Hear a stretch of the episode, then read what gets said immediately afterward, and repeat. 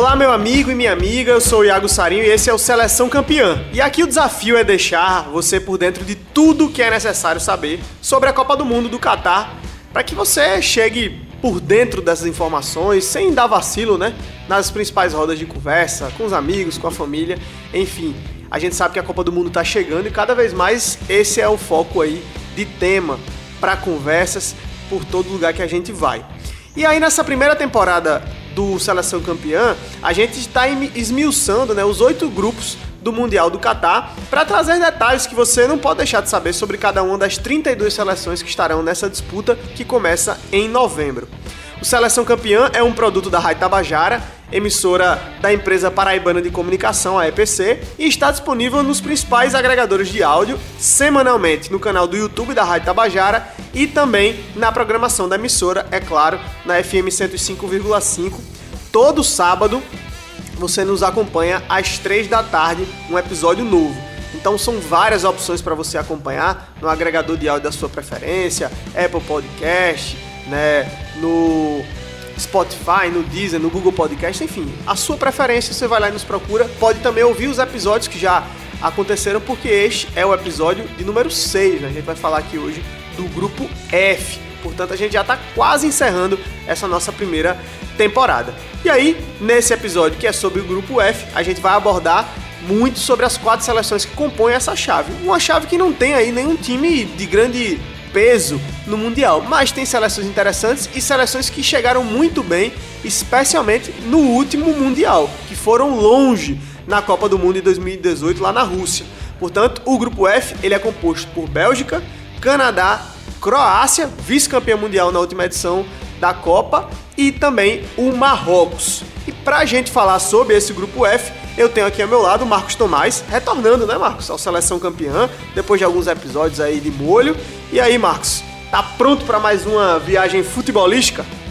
Olá, Iago, olá, Elisa, todo mundo que está acompanhando aí. É um enorme prazer voltar a essa bancada de luxo, né? E é interessante porque é realmente um grupo é, é, pitoresco na Copa, né? A gente está em um grupo entre, entre seleções que não tem é, é, maior representatividade, até longe, participações mais históricas em Copa do Mundo, apesar da Croácia finalista, né? A Bélgica semifinalista outras vezes, mas também tem, tem atualmente são seleções de, de, de, grande destaque e relevância. Então a gente vai destrinchar um pouco isso aqui ao longo desse episódio. Com grandes craques né, do futebol sim, mundial, sim. inclusive. E quem também tá aqui ao meu lado nesse episódio é a Lisa Marinho. Ela tá vindo uma sequência aqui no Seleção Campeã, né, Lisa? Então hoje estamos aqui numa formação que ainda não tinha sido utilizada na nossa escalação, né? Então vamos ver como é que esse time vai dar a liga aqui hoje. Mas Linha é... de frente, eu e a Elisa. É, vamos ver, né? Mas estamos de volta, né, Elisa? Seja bem-vinda mais uma vez aqui pro Seleção Campeã.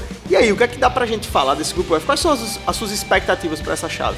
Olha, eu tenho expectativas de bons jogos, né? Os meninos já falaram assim.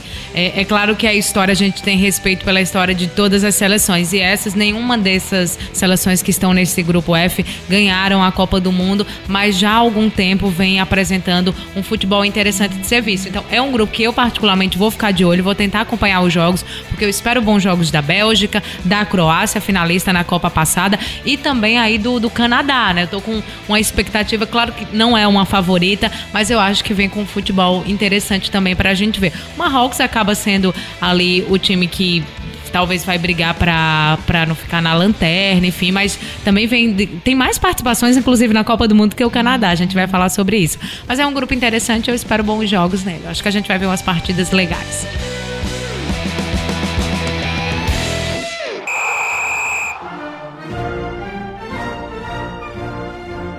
Pra gente começar falando sobre esse grupo F, vamos logo para os nossos carrascos, né, na última Copa 2018. Quem não lembra de Brasil e Bélgica, um jogo muito bom para quem não é brasileiro, né? Mas foi um bom jogo de futebol, emocionante. Inclusive tem um jogador variados. chamado Carrasco, né? tem um jogador chamado Carrasco. Literalmente. Exatamente. Então tá mais que adequado esse, é. essa, essa alcunha aí para os belgas, né?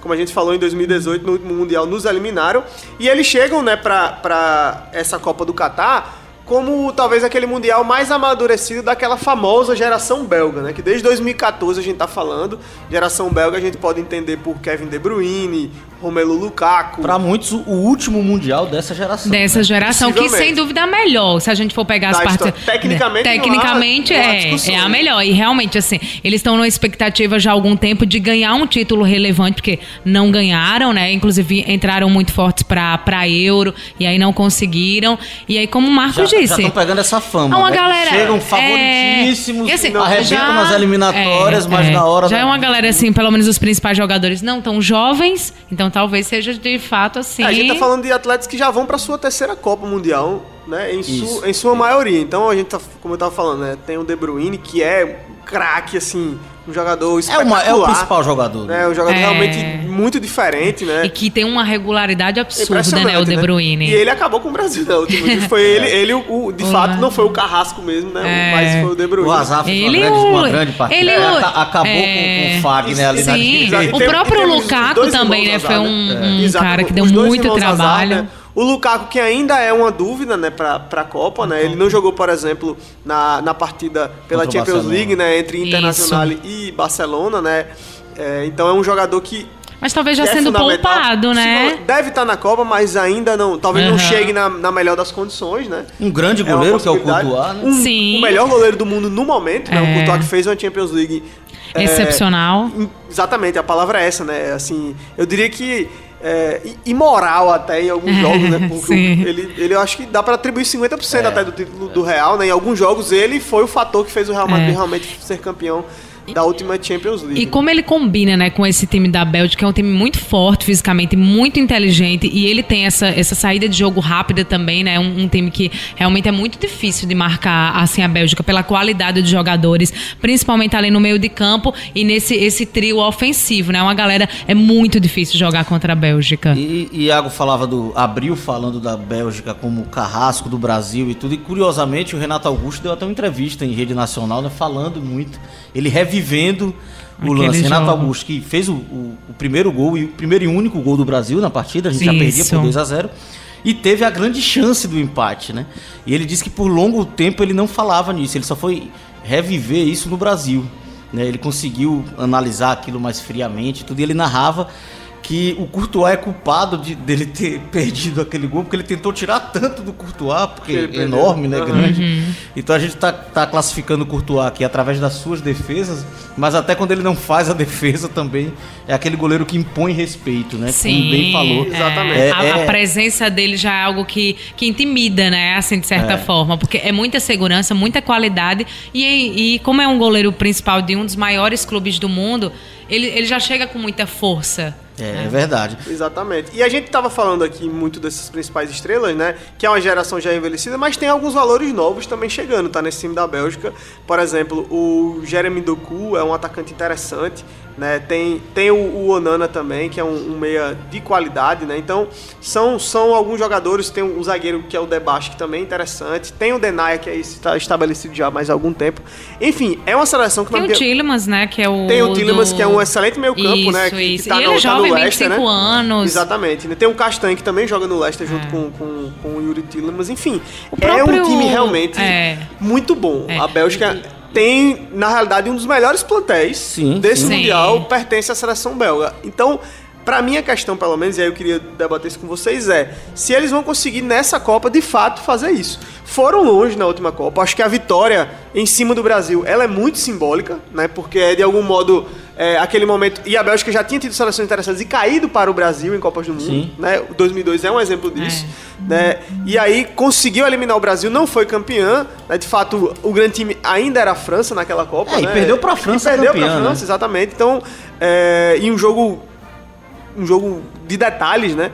Mas eu acho que realmente talvez seja essa aprovação que falta para a Bélgica. E a minha pergunta é: vocês acham que com esse amadurecimento a Bélgica chega mais forte do que chegou para 2018? Ou na realidade é um envelhecimento dessa geração e talvez eles não entreguem tanto mais?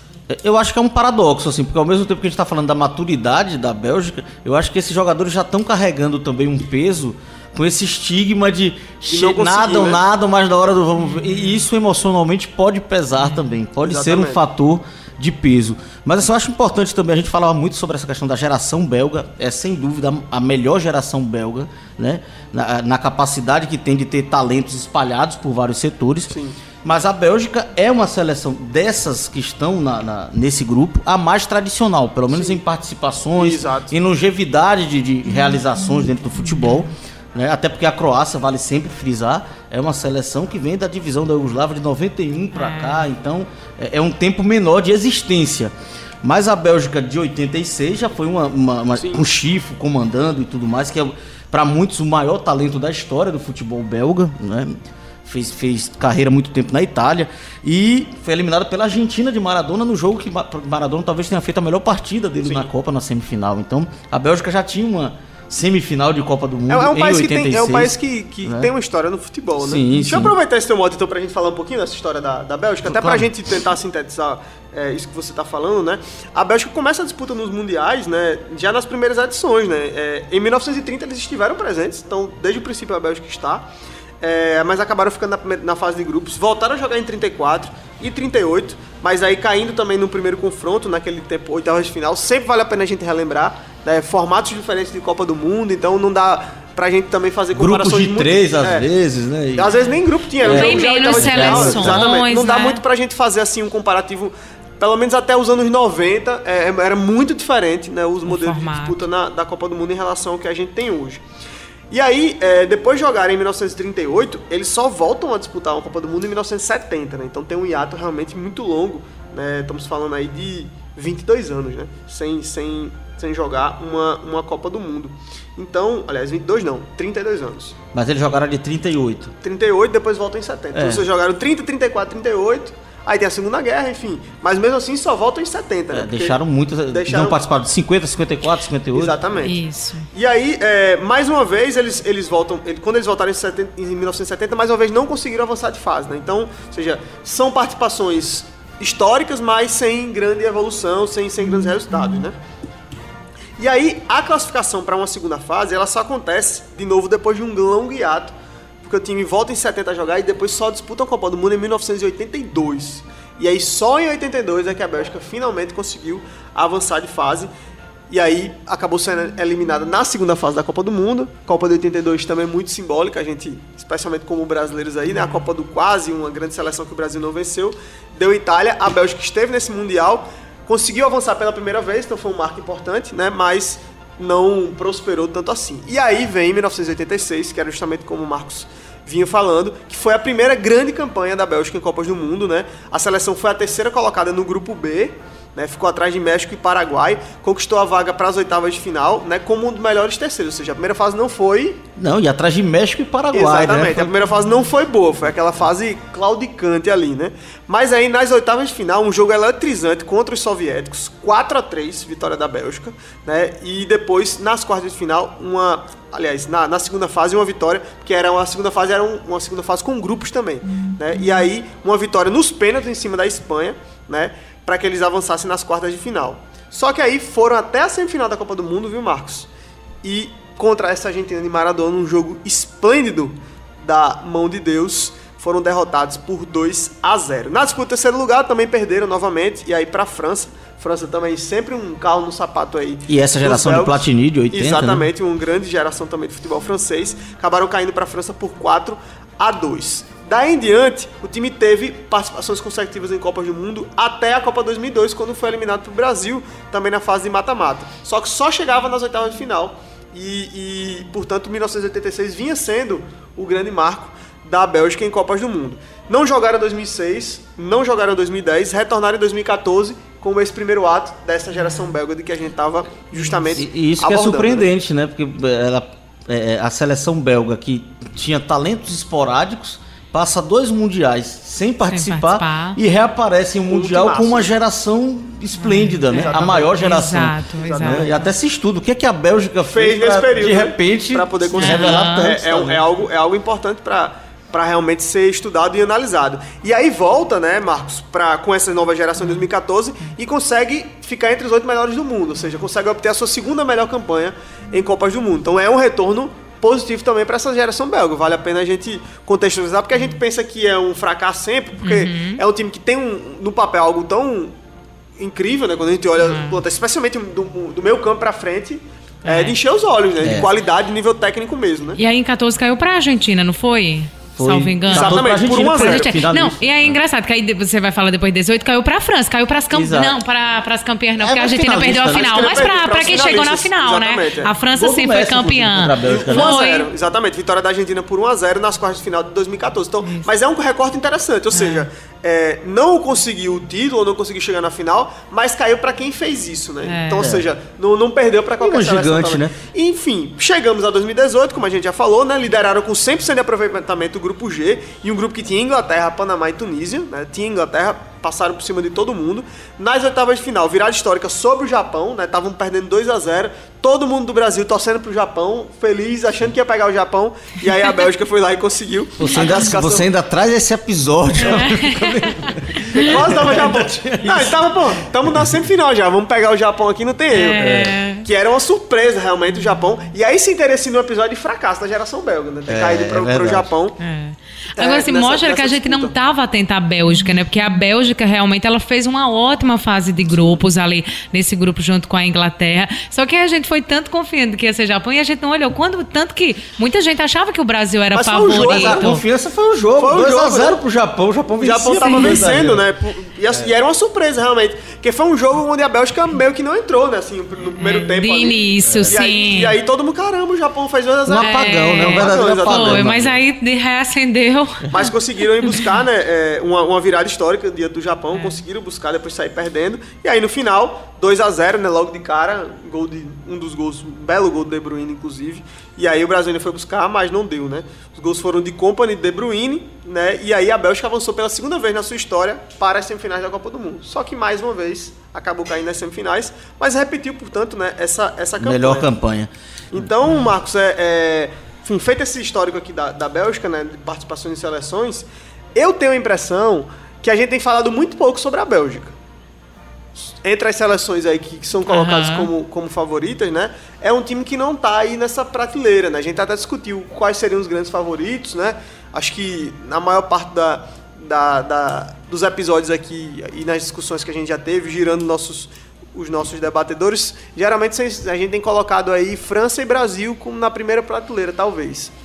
Eu até acho que a Bélgica talvez não esteja nessa mesma prateleira, mas a Bélgica vem logo atrás quando a gente olha o papel. Eu acho que é um time assim que é muito interessante de a gente ver. Tem jogadores muito bons, né, e que fazem o time jogar. E tem muita gente trabalhando, por exemplo, é, essa experiência que o De Bruyne tem tido com o Guardiola já há muito tempo no Manchester City, né, tem gerado uma Ah, a evolução é nítida, né? impressionante nesse atleta. Eu acho que ele é o grande, talvez ele seja hoje o grande meio campo do futebol mundial. Sim, sim, concordo. Sim. Porque ele é um cara que resolve É, jogos, mas né? na, na seleção ele atua muito pela ponta direita, né? É. Na seleção belga. Em 2018 Às vezes ele fecha pelo meio, principalmente quando a equipe tá ali se defendendo, mas no ataque ele tá muito pela ponta direita. Vamos ver se na Copa o técnico vai Porque ele mudar alguma coisa. né? Tem, mas eu ainda gosto mais dele pelo meio. Não sei se já pela experiência ali do City, eu gosto muito, muito dele pelo meio. Eu acho que é o lugar dele, o habitat dele natural, embora ele também vá muito bem na ponta. Tava até vendo umas discussões sobre isso, né? De, de tentar colocar esses jogadores ali da frente do, da Bélgica em posições em que realmente eles se sentem mais confortáveis, né? O próprio Lukaku, que às vezes atua como referência na área, só que ele vai muito bem pela ponta. Então vamos ver como é que o Roberto Martinez vai jogar. Só que eu acredito que ele vai manter, porque é uma coisa que ele já vem fazendo, né? Colocando principalmente o De Bruyne ali pela, pela ponta. Exatamente. Então, só pra gente fechar os dados, né? A Bélgica teve em Copas do Mundo 13 participações, tá? Então é uma seleção Sim. que tem uma boa quantidade de participações em Copa. Jogou 48 vezes, venceu 20, empatou 9 e foi derrotada 19 vezes, marcando 68 gols e sofrendo 72. Por esse retrospecto, como a gente sempre faz aqui no, no nosso Seleção Campeã, dá pra gente ver que não é tão bom assim da Bélgica. Né? Saldo seja, negativo, né? E a gente relembra as primeiras participações, né, onde o time nunca conseguia avançar. Mas de 86 para cá, as participações belgas têm sido geralmente mais significativas e é um time que, que dá trabalho e que é uma equipe que preocupa as principais potências do, do futebol mundial. E, e só pegando um retrospecto mais recente, a gente falando de, de que ela caía ou para quem é finalista ou para quem foi campeão, na Euro caiu para a Itália, né? Nas quartas, que depois a Itália Exatamente. foi campeã. Nas eliminatórias passou bem invicta em 10 jogos, 8, É, o- oito o cam- vitórias, dois empates. o cam- Ela tem feito eliminatórias, acho que nos últimos três mundiais, assim, as melhores campanhas. das Passagem geralmente eliminatórias, tranquila. Sim, o caminho para o Catar foi bem tranquilo, né? É, o, time, o time da Bélgica liderou com folga o grupo E das eliminatórias europeias, seis vitórias e dois empates. Então, invicta. É, na Eurocopa 2020 lideraram também o grupo, o grupo B, né, com três vitórias, mas aí após é, a primeira fase eles venceram Portugal nas oitavas de final e aí, como você falou, acabaram caindo para a Itália né, nas quartas. Né. Na National League 2021 ficaram na terceira colocação, um bom resultado também, e na atual edição estão na segunda colocação do grupo A4. E aí, só, só pegando aquilo que você fez, que a gente tem falado pouco da Bélgica, eu, eu concordo, assim, para o tamanho que uh, no momento é a Bélgica. Só que ela já entra diferente do que entrou em tem 14. Estigma, né? É, mas entra diferente de como entrou em 14, porque foi meio aquela, aquela surpresa, como o Marco falou, todo mundo, meu Deus, a Bélgica e esses caras que a gente vê, né, nos melhores clubes do mundo estão aí e tal. E aí, depois de 2018, é, entrou ainda meio tímido, eu acho também assim, ninguém tem muita noção. Eu acho que aquele jogo contra o Brasil, o jogo contra a França também, porque não foi um jogo ruim da, da seleção belga, faz com que ela entre agora, em 2022, com outro olhar também. Já é uma seleção que tem muito mais respeito né, da, dos adversários e é uma seleção extremamente difícil de você jogar. Então, é, eu acho que ela já entra em um outro patamar também. Talvez não na primeira prateleira, mas certamente é uma da, da de uma, uma, seleção que você pensa nela sim, sim, tranquilamente como uma finalista, como uma seleção que vai avançar. Então ela já entra com outro patamar também. É, eu acho que a gente tem que também ver o nosso olhar enquanto brasileiro no futebol, né? Essa, essa coisa de nada, nada e morre na praia. Pô, uhum. Quando a gente, a partir do momento que até a gente elenca, por exemplo, duas seleções só em uma competição, como a Copa do Mundo como favoritas, a gente está desprezando a natureza desse esporte, né? é. né? E, e a Sim. grandeza de tantas, de tantos selecionados que tem. É, é, é, é, descabido a gente ter duas seleções numa prateleira Sim, de favoritos. A Copa do Mundo tem muito gigante. E a Bélgica pode estar caminhando para realmente se consolidar. Isso é um processo. Sim, né? é. Volta, não é de um dia para noite. A gente falou que ela foi eliminada por campeão, por seleções campeãs ou seleções finalistas. E tem um outro fator interessante, né? Eu acho que essa geração pode estar se renovando. Então, esse processo na Bélgica, de Exatamente. fato, ele vem acontecendo. O Clube Bruges é líder das, das, da, da, do grupo na Champions, né? E goleou o Atlético de Madrid. Ontem, venceu, enfim, né? tá ganhando. Isso. Venceu as três partidas é. e parece que tem goleou talento. 2x0, mas um grande resultado. É, né? não, quem goleou foi o Napoli, na verdade, que tá, tá goleando todo mundo, né? É. Mas o Clube Bruges tá com nove pontos também, Sim, né? exatamente. Três tem, vitórias, tem feito uma então, campanha. já estão falando de alguns Atlético, outros talentos. E ganhou o Atlético de Madrid, assim, com com sobras. Com, é tranquilo assim. Não, não foi aquele jogando muito bem, não, né? Não foi um jogo azado do Atlético de Madrid não. Pra gente fechar aqui esse nosso bate-papo sobre, sobre a, a, a, Bélgica, eu tinha passado já do nosso roteiro aqui, mas a gente não vai poder deixar de mostrar para quem tá nos ouvindo e quem tá também nos acompanhando pelo YouTube o gol do De Bruyne em cima do Brasil em 2018. A gente vai reprisá-lo aqui para o seu sofrimento ou para a sua vamos, vamos alegria. compartilhar o sofrimento. Né? Vamos, né? é, já que a gente tá lembrando muito disso, né? Então, vamos ouvir e ver o gol de Kevin De Bruyne na Copa 2018 em cima do Brasil. Kevin De Bruyne pour la frappe Il n'a pas hésité Il a su profiter de l'offrande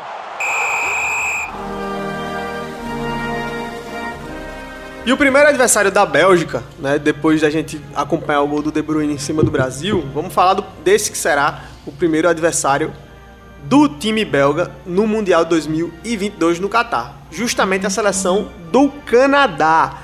O Canadá que não tem muita história mesmo na Copa do Mundo, né? História praticamente nenhuma, né? Porque eles vão aí pra, pra segunda participação na história em busca do primeiro gol que não marcaram ainda em Copas do Mundo, né? E um retorno depois de 36 anos. País muito agradável, né? Todo mundo gosta. Ninguém, ninguém tem problema com o Canadá, né? Todo mundo gosta do Canadá.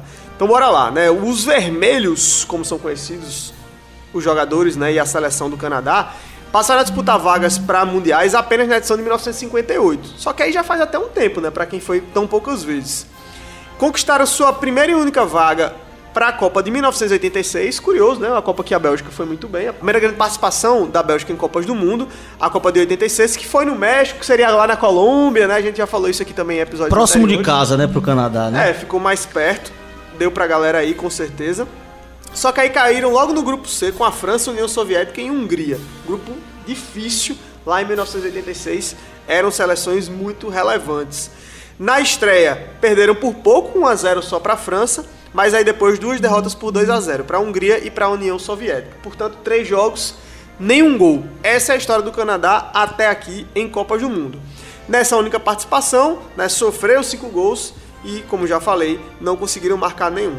Para chegar nessa Copa do Mundo, o caminho do Canadá nas eliminatórias da CONCACAF foi implacável. Então é um time que demorou a voltar, são 36 anos que o Canadá não disputa uma Copa, só foi uma vez, mas chega com alguma moral. Tudo bem que são as eliminatórias da CONCACAF, a gente sabe que não, não é uma das eliminatórias mais difíceis, né? É, entre as que existem para a Copa do Mundo, mas o time foi muito bem. Né? Venceu 12 jogos, empatou 4 e perdeu apenas 2. Né? Foi o líder da fase final da competição né? e também na soma dessas duas fases teve essa campanha exitosa que eu falei.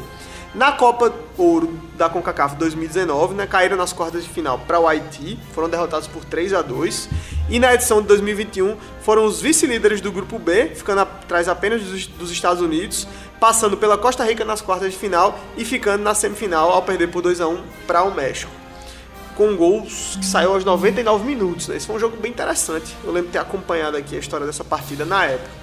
Então esse é mais ou menos o caminho da seleção canadense, né? Que chega para essa Copa do Mundo aí com um retorno depois de muito tempo fora, depois de muito tempo sem, sem disputar nenhuma edição. E tem basicamente um jogador realmente de, de renome internacional, um cara que é um jovem atleta que tem. Talvez o primeiro canadense de renome internacional, renome, assim. Que é o Alfonso Davis, jogador do Bayern E ele nem. Ele, ele nasceu em Gana, né? Aí é. foi. Acho que nasceu ali em 2000 e depois foi, foi morar com a família lá no Canadá. Tem um outro jogador que eu destaco, né? Que é o Jonathan David. Ele hoje tá. Do Lille, né? É, ele, ele é nascido na, no, em Nova, Nova York. York na, Nova mas York. Joga, joga pelo Canadá. É, ele foi pra lá criança ainda, Exatamente. né? Exatamente. Tem 22 anos, então é, um, é o meu campo ali. É um cara mais de, de meu, um, meio ofensivo, né? Um meio campo mais de criação. Tá jogando hoje no Lille, né? É. Tá atuando inclusive como atacante. Então é um meio é. atacante de fato, né? É, é, um jogador que é interessante também, mas não tá no nível do Alfonso Davis, que é realmente o, o, o craque do time é o Alfonso Davis. Mas pra gente também não dizer que ele tá sozinho no time, é, outro jogador que a gente pode destacar é o Jonathan Davis, que seria aí o segundo cara mais interessante, pelo menos de quem mais famoso, né, desse time do Canadá. E aí diante disso, e diante também desse retrospecto do Canadá, que é um retrospecto bom para essa Copa do Mundo, né? É um time retornando para a Copa. A gente sabe que esses iados, geralmente quando as seleções voltam, costumam ter bons desempenhos, especialmente na fase de grupos. Mas eu pergunto, dá para o Canadá fazer alguma coisa nesse grupo aí que tem Bélgica e Croácia? É um time que pode tirar ponto? É um time que pode brigar por uma segunda colocação? Ou vocês acham que o Canadá vai ficar só é, de passagem mesmo aí nessa fase de grupos? Não, eu não acho que o Canadá vai, vai ficar de passagem. O, o Afonso, como vocês disseram, né? O principal nome da equipe, até pela, pelo time que ele defende, né? Joga lá de lateral, às vezes na, na às seleção. Vezes faz meio uma ponta também. Né? Isso, né? exato. Na seleção, principalmente, ele faz muito essa ponta. Então tem essa liderança importante. O próprio Jonathan, que é um menino novo, mas é um dos artilheiros, salvo engano, Sim, da seleção. Vem sempre também marcando pelo Lille. Embora a Liga Francesa não é essa mais forte do mundo, mas é um cara que sempre, em muitas oportunidades, guarda. Então é um nome interessante importante para quem for jogar contra ficar de olho. E eu colocaria nessa prateleira de uma equipe que vai arrancar pontos de, outras. Um uhum. empate.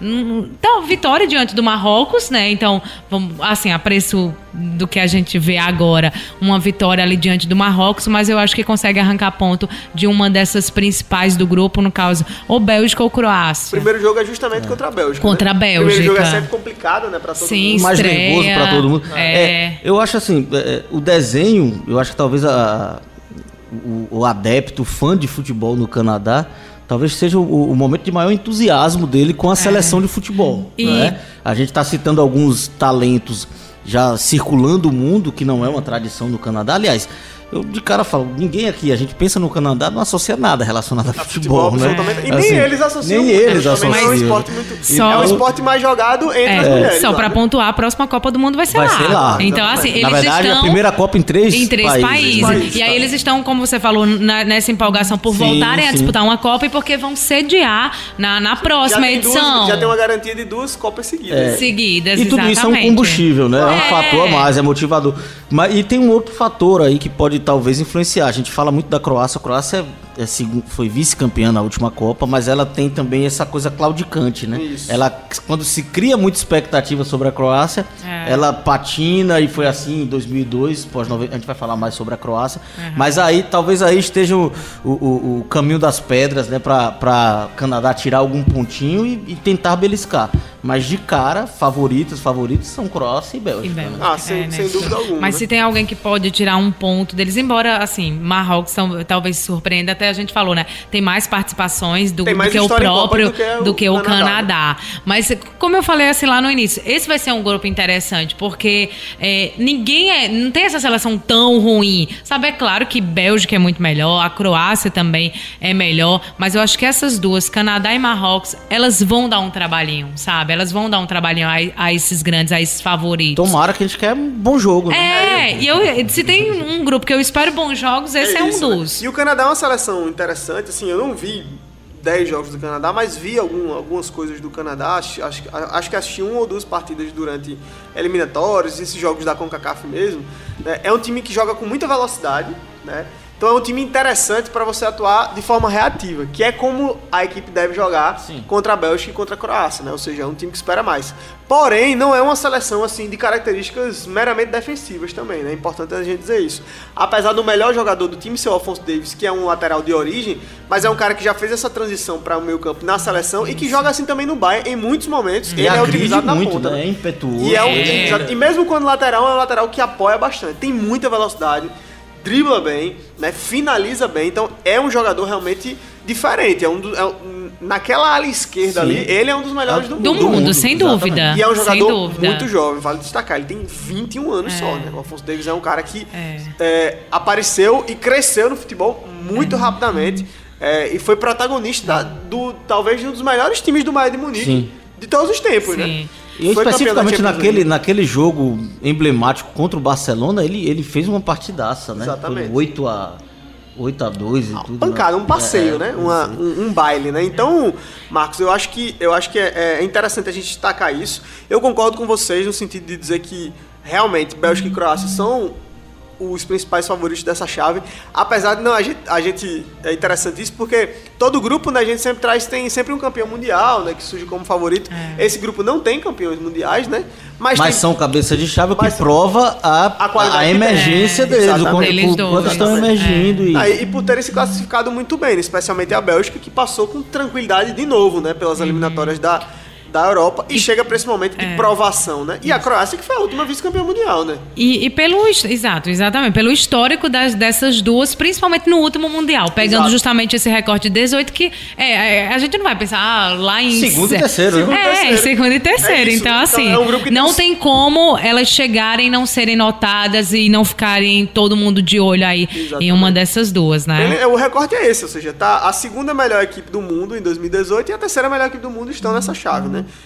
Então, problema para o Canadá e problema Pro para o Marrocos. Então, E, e, assim, só esse grupo é um. Desculpe, Iago. Não. Mas assim, é um grupo interessante porque a depender do chaveamento, é, o outro grupo que tem Espanha ou Alemanha, então a gente já pode ver ali nas oitavas uma Bélgica Sim, contra Espanha ou Alemanha. sim. Então, assim, é um grupo que realmente a gente vai ficar de olho quem vai passar em primeiro e segundo, porque vai nos render bons confrontos já na próxima fase. É, Exatamente. Confrontos que provavelmente a gente veria ali numas quartas, numa semi, a gente já, já vai ver nas oitavas. Exatamente. E, e tanto a, Bélgica é capaz de, de a isso, quanto a Croácia, né? né? E a Croácia já se mostrou, especialmente pelo Mundial 2018, muito capacitada para ser uma pedra no sapato. Porque é um time que, diferente da Bélgica, que é um time que propõe mais jogo, né? Apesar da Croácia ter como um grande craque o Modric, que é um meia espetacular, né?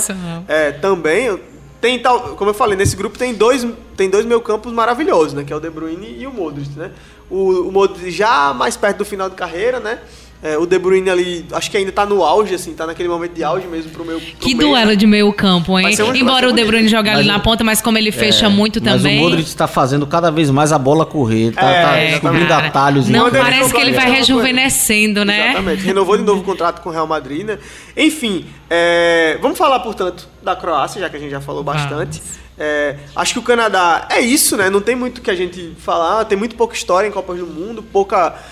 Há pouco de prova, né, pra gente falar sobre essa seleção também, mas eu acho que concordamos que é um time que pode dar trabalho. Não sei se trabalho suficiente para conseguir uma inédita classificação, mas eu acho que dá para o time vencer o que ele espera nessa Copa do Mundo, que é marcar seu primeiro gol, algo que, a, a- que não conseguiu fazer na sua primeira participação há 36 anos atrás, e também, quem sabe, uma primeira vitória. Eu acho que isso é, é bem pensável aí para a seleção Principalmente no duelo com o Marrocos, Especialmente né? nesse duelo E com o Marrocos. Ou fizeram- surpreendendo algum desses dois favoritos também. Isso. Por que não, né? E eles fizeram muitos amistosos, né? E aí eles. É, é um ciclo interessante do- de 2018 pra cá. Eles fizeram 120 gols em 42 jogos, contando eliminatórios, amistosos, enfim, e tudo que eles participaram. Então, é uma seleção que eu acho que vale a pena a gente dar uma olhada, né? Que no- daqui a quatro Acho que anos pela estará. primeira vez fica- ficou à frente de México e Estados Unidos nas eliminatórias. né? Exatamente. Exatamente. É algo que nunca tinha acontecido, né? Então, tudo bem que tanto os Estados Unidos quanto o México não vivem seus melhores momentos também, mas isso também, é, evidentemente, é prova da qualidade da, da seleção canadense, que tem, como a Elisa bem lembrou, um trabalho sendo feito visando a próxima Copa do Mundo. Então, portanto, talvez não seja uma seleção para ir tão bem agora, mas para ir sendo testada e moldada para o próximo Mundial, até porque falamos do Alfonso Davis, né? A principal estrela tem 21 anos, então estará não só na próxima Copa do Mundo, mas tem alguns mundiais ainda para Estará com 25 em casa, né? Se tudo- se tudo correr no bem, Auge, né? é. No auge.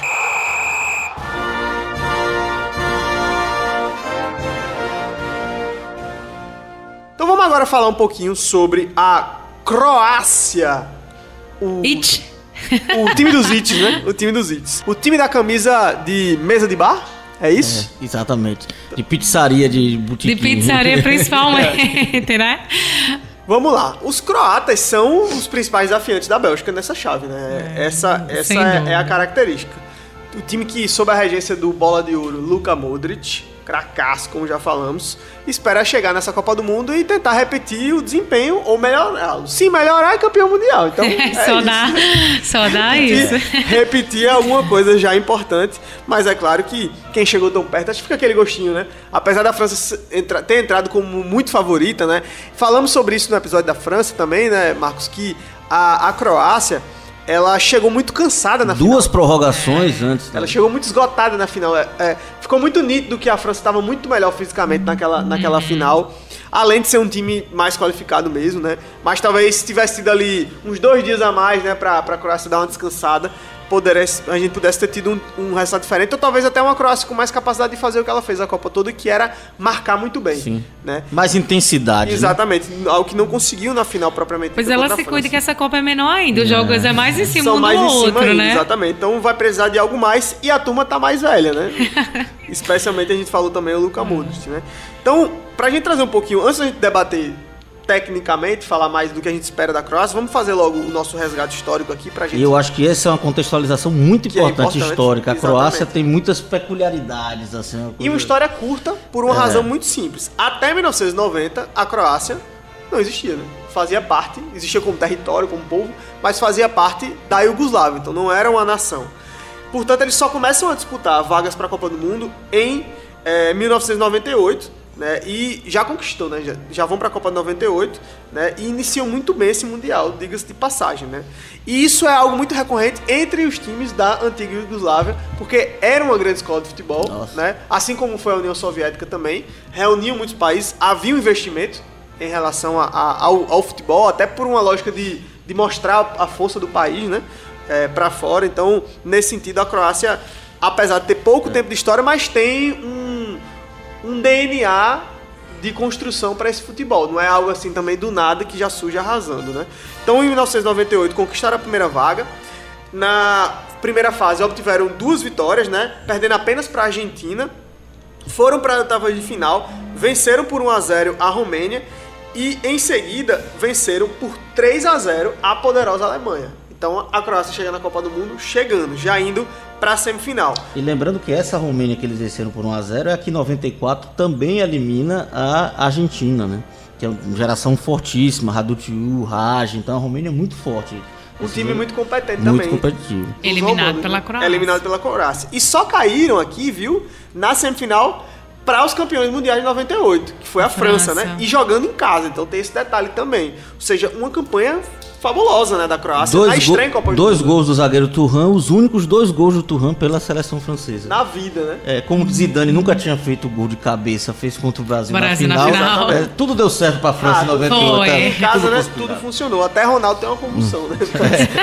pra abalar o Brasil e praticamente não entrar em campo a seleção de um modo geral. E aí perderam na semifinal em 98 nessa estreia pra França por 2 a 1 né? Tomaram uma virada. E a França, como a gente sabe, foi a campeã mundial naquele ano. Na disputa do terceiro lugar, né, venceram a Holanda por 2 a 1 né, e conseguiram, na sua primeira participação, o que Nossa. pouquíssimos times no mundo conseguiram, que é garantir uma terceira colocação, ou seja, subir ao pódio numa Copa do Mundo já na primeira participação. Então, é, a entrada da Croácia foi já na prateleira de cima do futebol mundial. E Fazendo o artilheiro do Mundial. Fazendo artilheiro do Mundial, bem lembrado, seis bem gols. lembrado, bem lembrado. E chegou, né, Marcos, com, com muita qualidade. E aí depois disso, vem aquilo que você falou, claudicante. Porque em 2002, é, é, em 2002 e 2006, foi pra Copa, mas eliminada na primeira fase. Agora sim, eu acho que vale a pena fazer um ponto, porque, primeiro, a Croácia joga as eliminatórias europeias, né? E quando a gente fala claudicante, eu acho que claudicante seria se nem fosse pra Nem Copa, fosse né? pra Copa. Porque ir pra Copa do Mundo já é muito difícil. Tá aí a Claro. Itália pra provar isso, né? Sim. A Itália, duas É, Copas do claro. Mundo já que não vai. E Isso- porque ganhou a Eurocopa, né? E sob essa perspectiva, então, desde 98, que é quando começou a disputar a vaga, ela só ficou fora de uma, de um Exatamente. Mundial, né? Exatamente. A Croácia. De que, lá foi, que foi a Copa 2010. Na difícil eliminatória europeia, Ah, né? difícil eliminatória europeia. Então acho que esse recorte é interessante. Porque assim, a gente fala claudicante no sentido de que foi terceira colocada mundial em, em 1998 na estreia e vice-campeã em 2018, né? Ok. Mas não, praticamente não deixa de ir a Copas do Mundo. Então a Croácia é um time muito forte. É, tem uma escola de futebol muito bem resolvida, né? E tem jogadores muito interessantes, especialmente no meio campo, né? Eu, que- eu queria só aproveitar esse gancho aí nessa contextualização assim dos Balcãs. Eu sou um fã do futebol e a Croácia é herdeira da, da, da geração da Iugoslávia que em 87 ganhou o Mundial de Júnior, sub-20, né? A época muito disputado e tudo. Então dali saiu Yarni, Prozinec, Boban, boa parte dos que tiveram até em 98 nessa, na equipe já nessa croata, né? equipe. Porque aí depois divide, então acabou tendo É, se divide, né? O, o Pet muito- é sérvio, né? Então ele, já, ele, ele jogaria por Sérvia. que Ainda se dividiu Sérvia e Montenegro. Montenegro, depois exatamente. ficou Sérvia e depois Montenegro.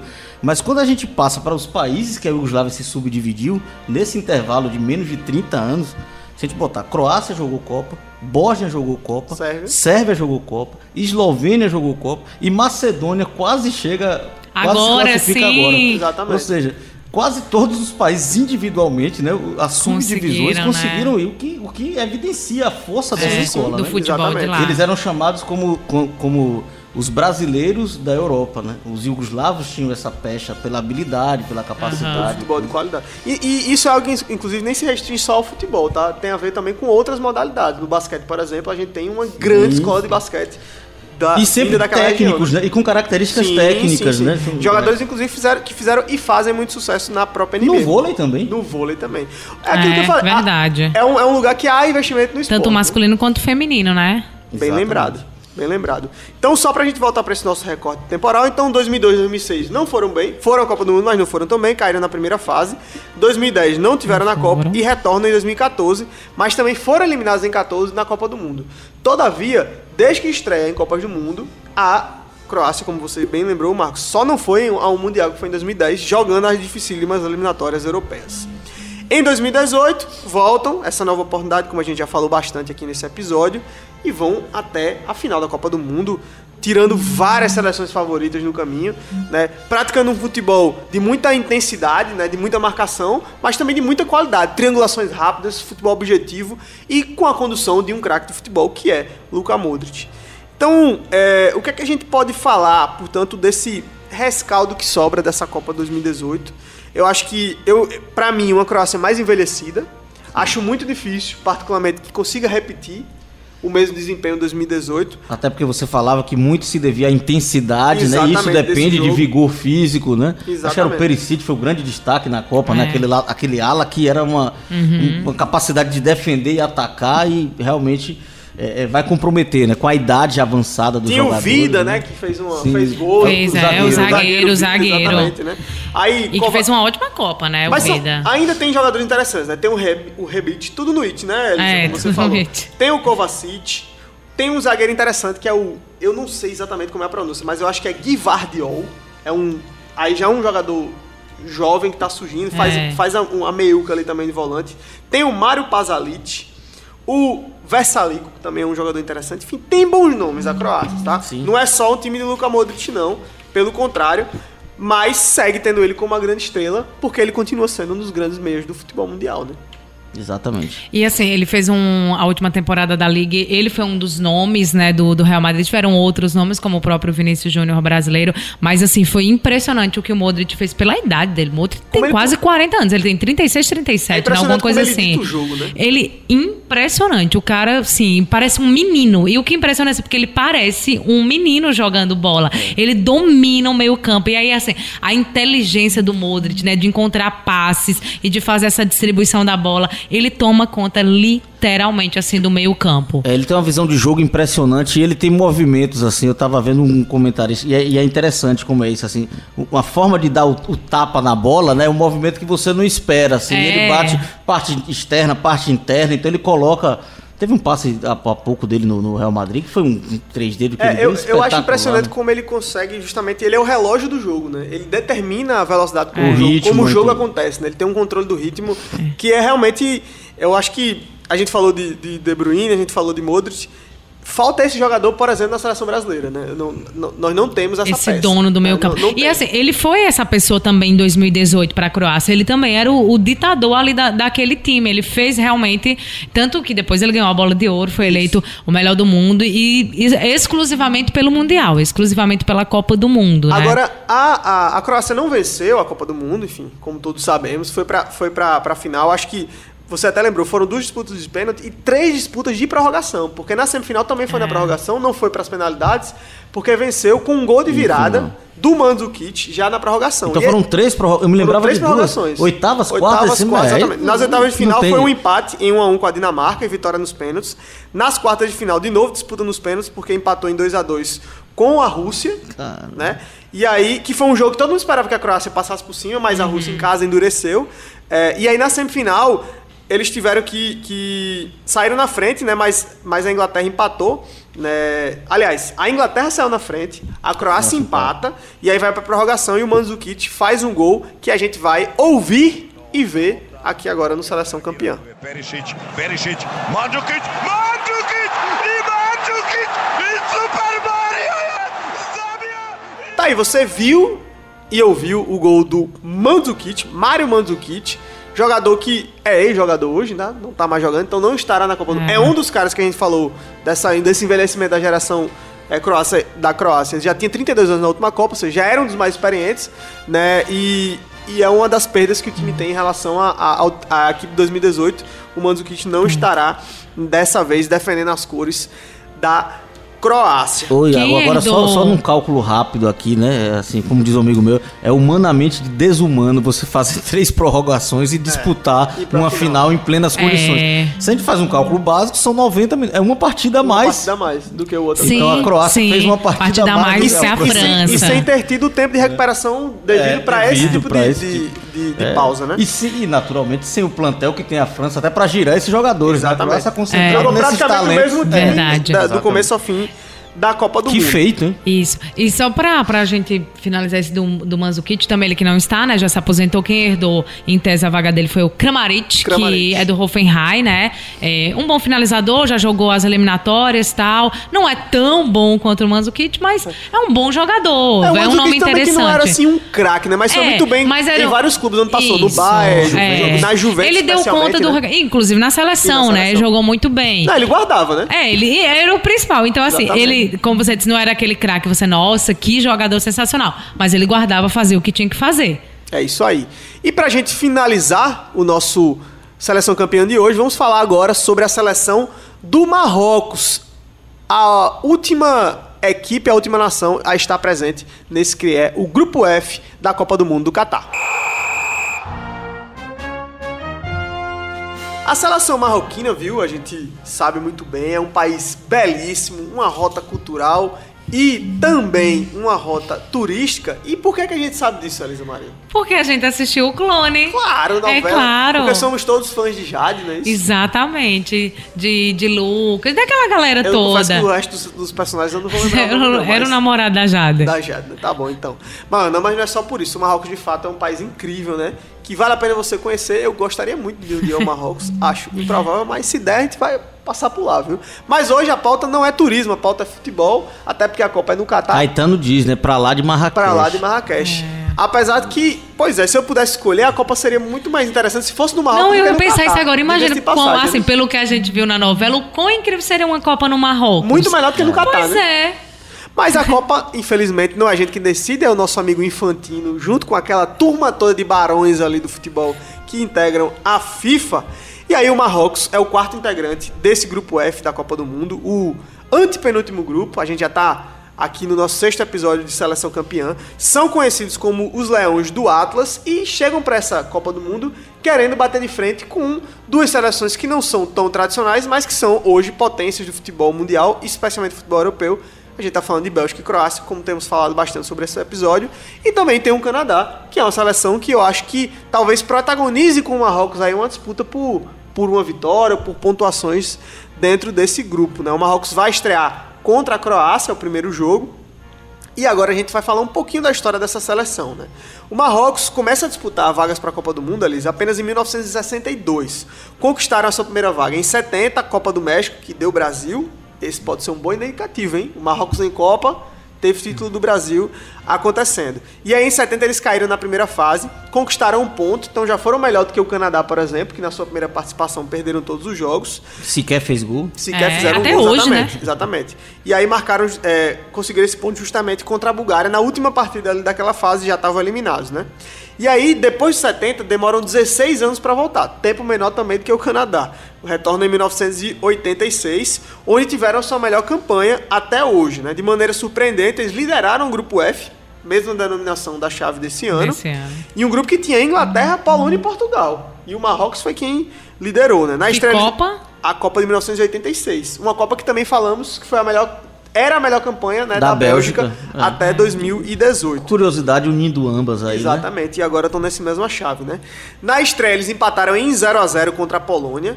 Na partida seguinte, outro empate contra a Inglaterra em 0 a 0 de novo. E no último confronto, venceram por 3 a 1 Portugal, né? E aí, com essa dupla de empates e uma vitória, somaram 5 pontos e, avançaram para as oitavas. E essa Inglaterra já muito forte, de Gary Lineker, que fez o. foi contra ela que Maradona fez o gol. É, essa é a Copa de 86. É, né? 86. Exatamente, essa a Inglaterra foi eles longe nessa Copa. empataram com a Inglaterra. Exatamente, mas quem passou em primeiro lugar nesse grupo foi o Marrocos, Marrocos. né? Que foi até as oitavas de final, só que aí diferente da Inglaterra, acabaram caindo nas oitavas de final, perderam para a Alemanha por 1 a 0 e encerraram a sua única participação em fase mata-mata, né? Então, essa é a melhor campanha do Marrocos em 1986, um avanço até as oitavas de final da Copa do Mundo.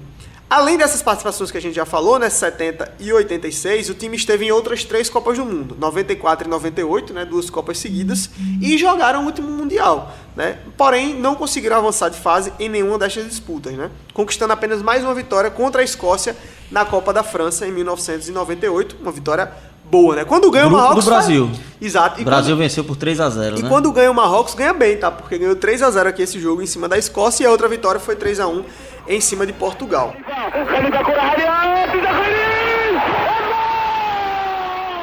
Nas cinco participações em Copas do Mundo da seleção marroquina, foram 16 jogos disputados, duas vitórias, cinco empates e nove derrotas. Um retrospecto que, evidentemente, situa qual é o tamanho do Marrocos quando a Copa a do Copa do Mundo. Mundo é valendo, né?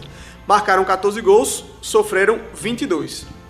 Para chegar ao Catar, o Marrocos liderou o grupo 1 das eliminatórias africanas, com seis vitórias em seis jogos, então passou tranquilo, e depois venceu a República Democrática do Congo eh, em uma disputa de valor agregado, né, acabaram vencendo por 5 a 2 em dois jogos. Na edição 2019 do Campeonato Africano de Nações, foram líderes do grupo que disputaram com três vitórias, mas acabaram perdendo para o Benin nos pênaltis após o empate no tempo normal de 1 a 1 né? eram, eram favoritos, uma das seleções favoritas para essa edição, inclusive, da, da, da, Copa- da Copa das Nações Africanas, mas acabaram caindo para o Benin nas oitavas de final. Na edição de 21, lideraram mais uma vez a chave, passaram por Malawi nas oitavas de final, mas de novo acabaram caindo no meio do caminho porque ficaram nas quartas de final, perdendo aí para o Egito. O Egito a gente sabe que é a grande potência, né? do- da Copa É. das Nações Africanas é o Egito. Em Copa do Mundo nem tanto, mas na Copa das Nações Africanas sempre chega muito bem. Então esse é o histórico recente do Marrocos, essa é a história do Marrocos, uma história curta, cinco participações, apenas um avanço para a fase final. Então assim, nitidamente é uma seleção que não chega com papel de favorito e chega aqui, digamos assim, como um patinho feio, né? Pra gente usar essa expressão mais comum desse grupo. e acho que disputando com o Canadá aí uma terceira ou quarta colocação e, claro, tentando atrapalhar a vida das seleções europeias, nesse caso, Bélgica e Croácia, que integram essa chave. É só isso mesmo que a gente pode esperar do Marrocos? É. Não, eu ia falar assim, pelo que você trouxe, não perdeu, né, na- nas eliminatórias, fez Isso. 25 gols, sofreu apenas, apenas 3. Tem essa outra força muito grande que é o Egito, mas a gente pode colocar também o Marrocos como uma das forças aí do, do continente africano, é, participando mais uma vez de forma seguida de uma Copa do Mundo. Isso é muito importante, até para o crescimento e para o fortalecimento do futebol. só, né? Pois é, e aí conseguindo ser bacana aí para a equipe. E tem um Hakimi, né, do PSG. Se a gente for falar de principal jogador, um jogador que joga ali Não, com, tem- não com só o Hakimi. grandes jogadores tem do. outro cracaço, né, que é o que é o Ziyech, né, que tá hoje na, na- no Chelsea, né? O Hakim Ziyech, que é o meu campo que era da, se eu não me engano agora, do, acho que jogava no Ajax antes de ir para o Chelsea. Exatamente, era do Ajax, hoje tá na, na- tá no, no Chelsea, né? E o, o Hakimi que tá muito bem também lateral, né? Eu acho que o, Zi- o Ziyech talvez faça até mais diferença em Copa porque ele é meia, né? Aham. E é um jogador muito interessante, titular no Chelsea desde que chegou. Era o grande jogador do Ajax, aquele Ajax que fez uma ótima campanha, é, inclusive na Champions League. É um meio campo, é um meio campo interessante. Então, assim, o Marrocos tem até mais jogadores, assim, com exposição em nível mundial do que o Canadá, por exemplo. Né?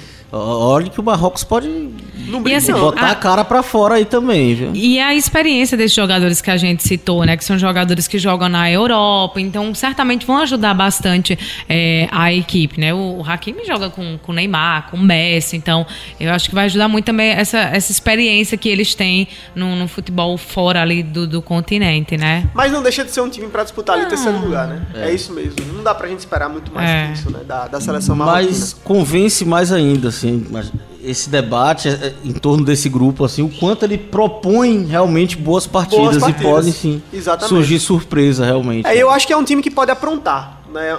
É, a gente sabe que a Copa do Mundo os jogos são muito, muito nivelados, decididos realmente no detalhe, porque ah, os times são muito bem treinados, chegam todos muito bem preparados, né? É, há, um, há um nível de conhecimento sobre todo mundo que é muito alto, né? então absolutamente todos os jogadores são é, destrinchados, né? Detalhe por detalhe, característica por característica, então o nível de conhecimento e preparo em relação ao adversário e em relação à sua equipe é muito grande.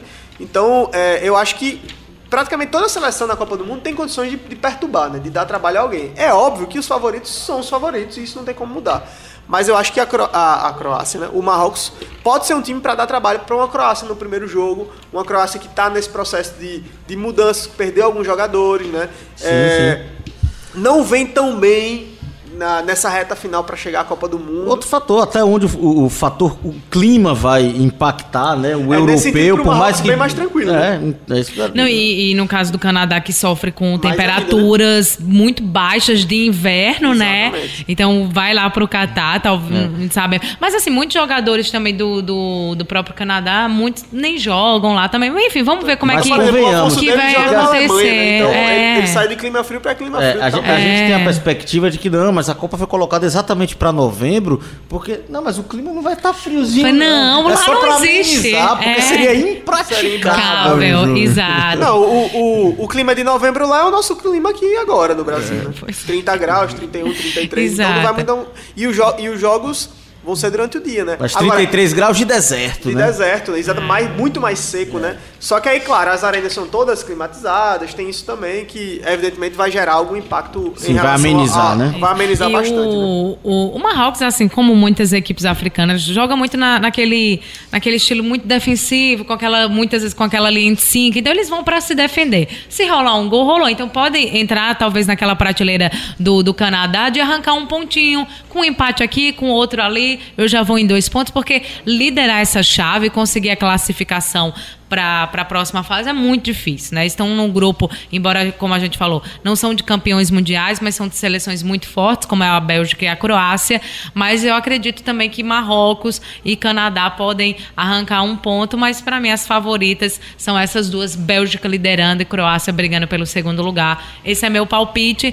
E de, de lanterna eu iria para Canadá. Acho que Marrocos consegue, ali Consegue? um terceiro lugar. Já que é o entendimento de que passam Bélgica e Croácia, eu queria de vocês, só pra gente fechar mesmo aqui, qual é o palpite de vocês? Quem é primeiro e quem é segundo? Vamos logo nessa, nessa disputa aí. Bélgica primeiro, Croácia segundo. Croácia segundo e aí eles. Eu no Bélgica primeiro, é. Eu gosto sempre de ser do contra porque. Com alguma possibilidade da, da surpresa tirar a Croácia Eu também. Eu acho que se alguém sair, é a Pode Croácia. ser a Croácia. Eu, eu ia apostar nessa possibilidade, mas como eu gosto de ser do contra, porque aí pra ganhar, ganhar de É, todo mundo é, não- é não pouco. tem graça. eu É. quero Você quer quebrar a banca, né? É, Tá pra mim é- certo. ou eu quebro a banca ou eu me quebro, né? É. Então eu vou, eu vou apostar na Croácia, passando em primeiro lugar, e a Bélgica em segundo. Não é bem uma quebrada de banca assim, mas, mas é a minha aposta. Então, apostas feitas, né? Bets feitas. Vamos, vamos em frente aqui no nosso, no nosso Seleção Campeã pra gente encerrar, né? Lembrando sempre que o Seleção Campeã é um produto da Rádio Tabajara, uma emissora da empresa paraibana de comunicação, a EPC. Está disponível nos principais agregadores de áudio, Spotify, Deezer, Google Podcasts, Apple Podcasts. Todo sábado tem episódio novo no nosso canal no YouTube, então pesquisa lá Rádio Tabajara, você pode assistir os episódios anteriores e você pode ouvir via podcast é, os episódios anteriores, como eu já falei, e ao vivo na sua programação da Rádio Tabajara, todo sábado, 3 da tarde, tem um episódio novo pintando aí nas ondas do rádio via a Tabajara, que é a pioneira nos esportes na Paraíba e a pioneira também no digital, hein? Então é isso. Um abraço pra você e fica até a próxima. Sábado que vem a gente volta na Tabajara com mais um Seleção Campeã e também na internet tem episódio novo. É isso. Tchau, tchau. Até a próxima.